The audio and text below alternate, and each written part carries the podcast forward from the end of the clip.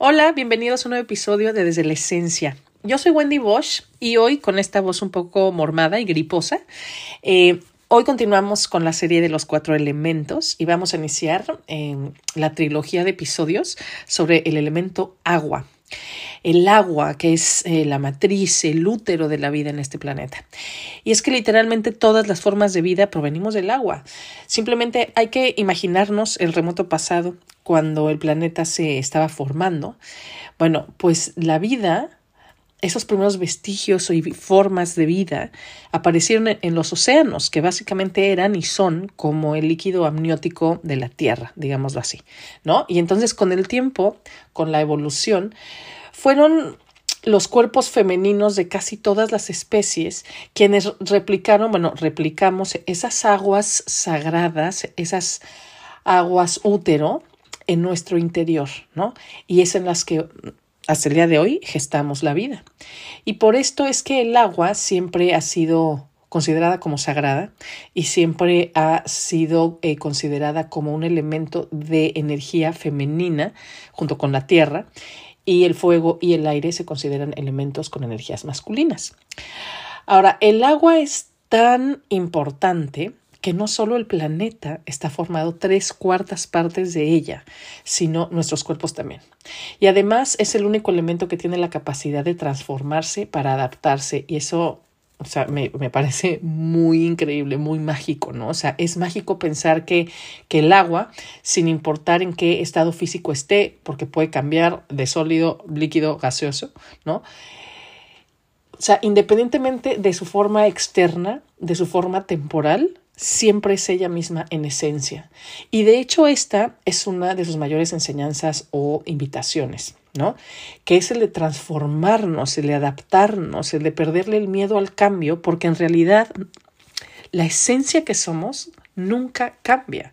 Y por esencia, por supuesto que no me refiero a nuestro ego personal, sino a la esencia divina que somos en realidad. No importa todos los cambios que hagamos en nuestra vida, no, no importa cambiar de ideas, de pensamientos, de gustos, de, de cuerpos, de lo que seas, en realidad lo que somos verdaderamente, eso nunca cambia. Entonces hay que perderle el miedo al cambio y más bien entregarnos a los procesos naturales de, de transformación que hablan de un fluir y de una adaptación increíble al ritmo de la vida y del cosmos, ¿no? Y precisamente esta es otra de, sus mayores enseñanzas, ¿no? Que es el vivir sin resistencia a lo que es. El agua nos invita, nos ayuda a fluir con el ritmo de la vida. Porque, o sea, uno, el agua siempre busca el camino de menos resistencia para llegar a su destino. Siempre. O sea, siempre, em, hay que ver un río para notarlo, ¿no? Y número dos, es porque el agua sabe, o sea, no sabe como conocimiento mental, sino sabe, ¿no? En esencia, pues, que si no fluye, se estanca y lo que se estanca se pudre. Entonces, tristemente, parece que los seres humanos vivimos de una manera completamente opuesta a esta enseñanza, a esta sabiduría del agua, ¿no? O sea, nos resistimos todo el tiempo a los cambios. Por ejemplo, vivimos en una resistencia cultural muy, muy fuerte al envejecimiento, por ejemplo, a la muerte, a los nuevos hábitos, a los nuevos trabajos, a las situaciones que nos duelen, que nos, que nos parecen incómodas. O sea, el ser humano vive con una resistencia impresionante, o sea, nos resistimos a fluir, nos resistimos a confiar en la vida, eh, a confiar en los tiempos divinos. Y es por eso por lo que sufrimos. ¿No? Porque en realidad no, no hay nada en sí mismo que pueda causar sufrimiento como tal. Sí dolor, sí dolor, pero no sufrimiento. El sufrimiento nace a partir de la resistencia a aquello que es, a lo que sea que esté pasando. Por ejemplo, una enfermedad, la muerte, por supuesto, cualquier cambio, una diagnosis, lo que sea, o sea, lo que nos hace sufrir, que es eh, extender el dolor en el tiempo, no es eso, o sea, no es la enfermedad, no es la muerte, no es el cambio, es nuestra resistencia a eso, ¿no?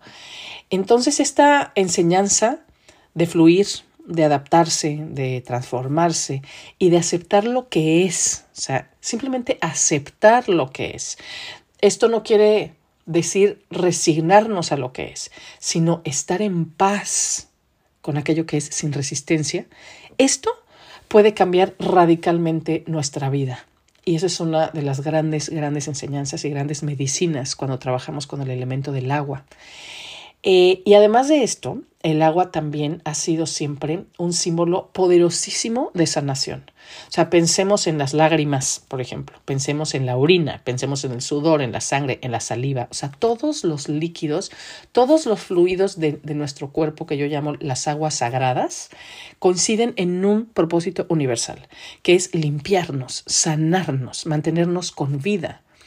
Y entonces, les repito, o sea, para quienes trabajamos con los, o sea, con, con, los elementos, con su medicina, ¿no? El agua simboliza sanación, fluir, pero también simboliza intuición, compasión, el contacto con nuestras emociones, la fertilidad a todo nivel, o sea, no nada más biológico.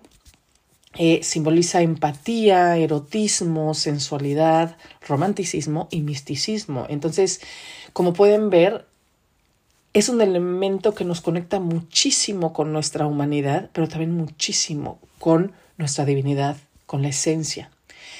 Y este elemento, como todos los demás, puede estar también en equilibrio o desequilibrio. Y como sabemos, cualquier desequilibrio a cualquier nivel crea caos, crea desorden. Entonces, en el caso del agua, este desequilibrio a nivel físico podemos notarlo, por ejemplo, cuando tenemos mucha mucosidad, por ejemplo, como yo ahorita, ¿no? Cuando el cuerpo retiene los líquidos y en todas las infecciones eh, producidas especialmente por hongos, ¿no? Y si hay ausencia de agua en el cuerpo, entonces se manifiesta en resequedad también a todo nivel, en la piel, en, en la cabeza con la caspa, ¿no? A nivel emocional, podemos ver el desequilibrio en el agua interior, en conductas, por ejemplo, como, el victimismo, el chantaje, la codependencia, o sea, básicamente la necesidad excesiva de atención y de cariño. Estas conductas llevan a la persona no solo a una hipersensibilidad bárbara, ¿no? Incluso al dramatismo, diría yo, ¿no? Sino también llevan a la persona a ahogarse en sus propios problemas y a ahogar a los demás, ¿no? Con esta queja excesiva, con el victimismo, con el chantaje permanente, ¿no?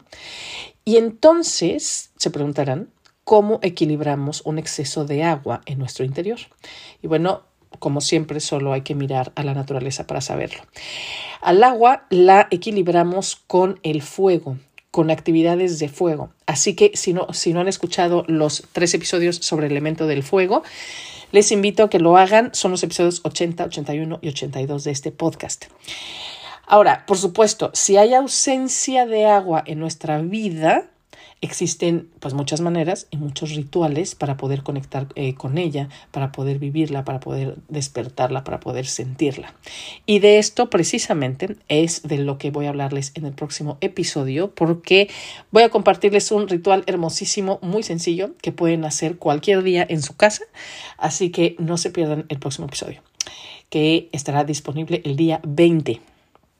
Ahora, ya saben también que si quieren trabajar profundamente con los cuatro elementos y con muchísimas cosas más para reconectar, para nutrir y vivir desde su ser esencial, las puertas de la comunidad desde la esencia están abiertas. La comunidad es una membresía para nutrir y vivir nuestra espiritualidad, nuestra creatividad, para vivir la magia y el autocuidado. Así que toda la información está en wendybosch.com diagonal comunidad de esencia, pero como siempre les dejo el link en las notas de este episodio. Antes de despedirnos el día de hoy, les quiero dejar la afirmación que dice, mis aguas me limpian, me sanan y me ayudan a fluir con la vida sin resistencia. Mis aguas me limpian, me sanan y me ayudan a fluir con la vida sin resistencia. Y para despedirnos, como siempre, les pido que pongan las palmas de sus manos juntas a la altura de su corazón en posición de namaste. Recuerden que una mano nos representa a nosotros y la otra representa a la esencia. O puede ser que, o sea, como, como quieran visualizarlo, una mano representa al yo como ego individual en este mundo y la otra mano a nuestro ser esencial, infinito y eterno. Así que cuando unimos las dos manos a la altura del corazón, estamos, estamos simbolizando a la unidad, a la unidad esencial. Y entonces desde ahí les invito a que repitan conmigo, yo soy tú, tú eres yo. Somos uno mismo, indivisible, eternamente. Y todo está bien. Todo está bien. Espero que hayan disfrutado muchísimo de este episodio y si es así, que me ayuden compartiéndolo con otras personas en sus redes sociales y también si pueden calificándolo en cualquier plataforma en que lo escuchen, pues así me ayudan a ser más visible y a llegar a más personas. Así que de antemano, muchísimas gracias. Nos escuchamos el día 20, entonces, con un ritual de agua, un ritual hermosísimo. Un abrazo muy, muy, muy fuerte con todo mi cariño. Namaste.